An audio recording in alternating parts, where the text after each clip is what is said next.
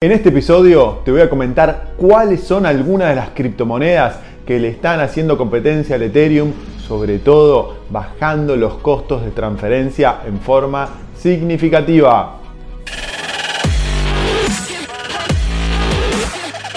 Esto es el Fede Teso Show.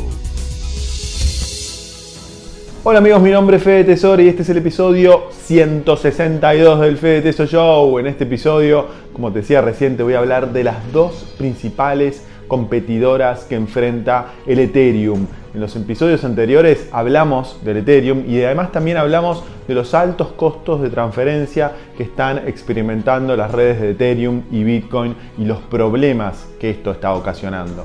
En este gráfico podés ver cómo el precio del gas, que es como se denomina al Ether consumido en el procesamiento de las transacciones dentro del blockchain del Ethereum, llegó a multiplicarse hasta por 30 a partir de marzo del año pasado.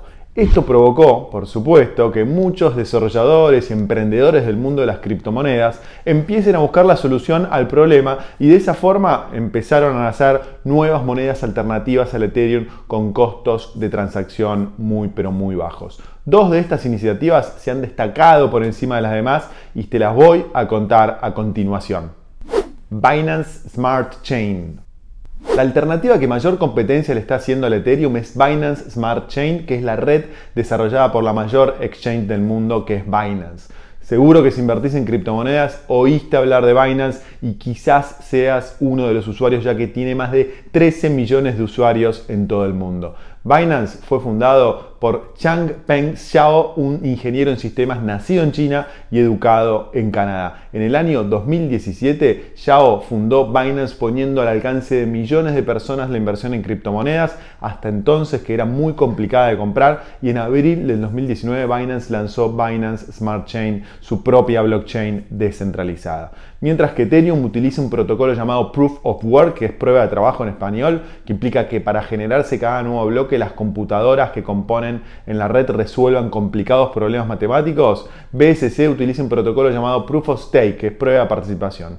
En este protocolo, los creadores de nuevos bloques son elegidos en función de su participación en la red, no de su, de su, potencia en las computadoras.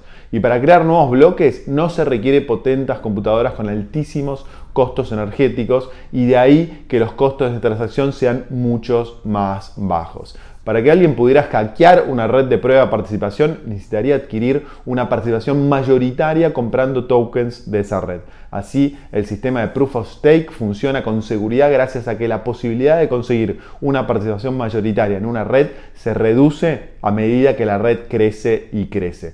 Y fíjate que el valor agregado de los tokens que componen la BSC, llamados Binance Coin, es de 100 mil millones de dólares al momento de filmar este video. Incluso en el caso de las redes más pequeñas, una red de pruebas de participación es segura, es bastante segura y funciona porque nadie va a invertir su dinero en adquirir una participación mayoritaria en una red que luego, que luego va a destruir no tendría mucho sentido. Entonces la principal ventaja del protocolo Proof of Stake es su bajo costo. Y es que según reportó el sitio web GetBlock, mientras que una transacción promedio en la red de Ethereum cuesta 20 dólares, en la red de Binance cuesta 0,1 dólares. Es decir, la Binance Smart Chain es 200 veces menos costosa que la red de Ethereum.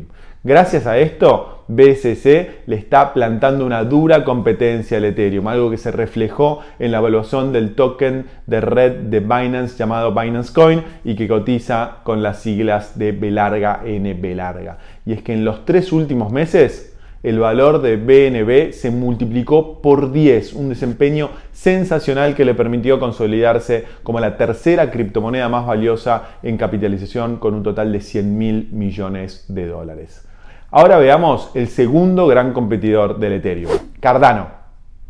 El segundo gran competidor que enfrenta Ethereum es Cardano. Cardano fue lanzada en el 2017 por Charles Hoskinson, uno de los cofundadores de Ethereum. Gracias a su trabajo junto a Vitalik Buterin desarrollando Ethereum entre el año 2014 y el año 2016, Hoskinson conocía mejor que nadie las limitaciones que presentaba el algoritmo de Ethereum basado en prueba de trabajo. Al igual que en el caso de Binance Smart Chain, Hoskinson construyó Cardano a partir del protocolo de prueba de participación. De hecho, las ventajas de este nuevo algoritmo son tan evidentes que la nueva versión de Ethereum, que se prevé que sea lanzada a mediados de este año, incorporará este protocolo de prueba de participación.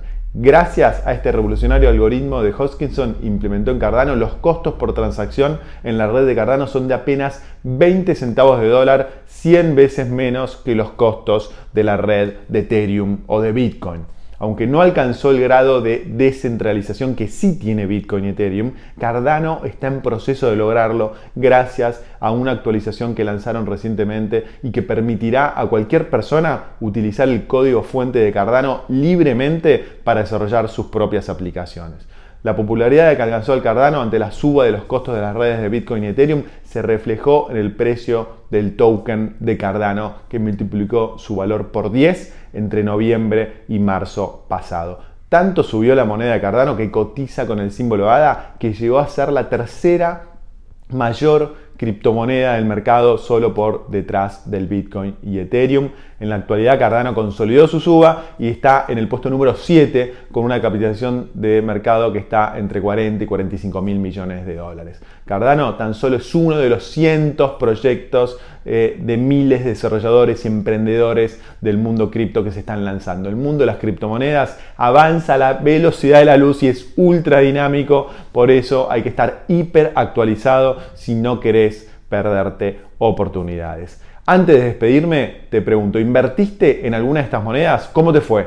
¿Tenés alguna que te guste más que otra? Déjame todos los comentarios acá abajo y si tenés preguntas también que prometo contestarlas muy pronto en una próxima edición del Fede Teso Responde. Ah, y acordate que yo no dejo mi teléfono de WhatsApp ni de Telegram a nadie en los comentarios acá de, de YouTube. Hay personas que crean usuarios falsos en YouTube con mi nombre y te invitan a escribirles a un número de WhatsApp. No le escribas y denuncialos que son todos estafadores, acordate.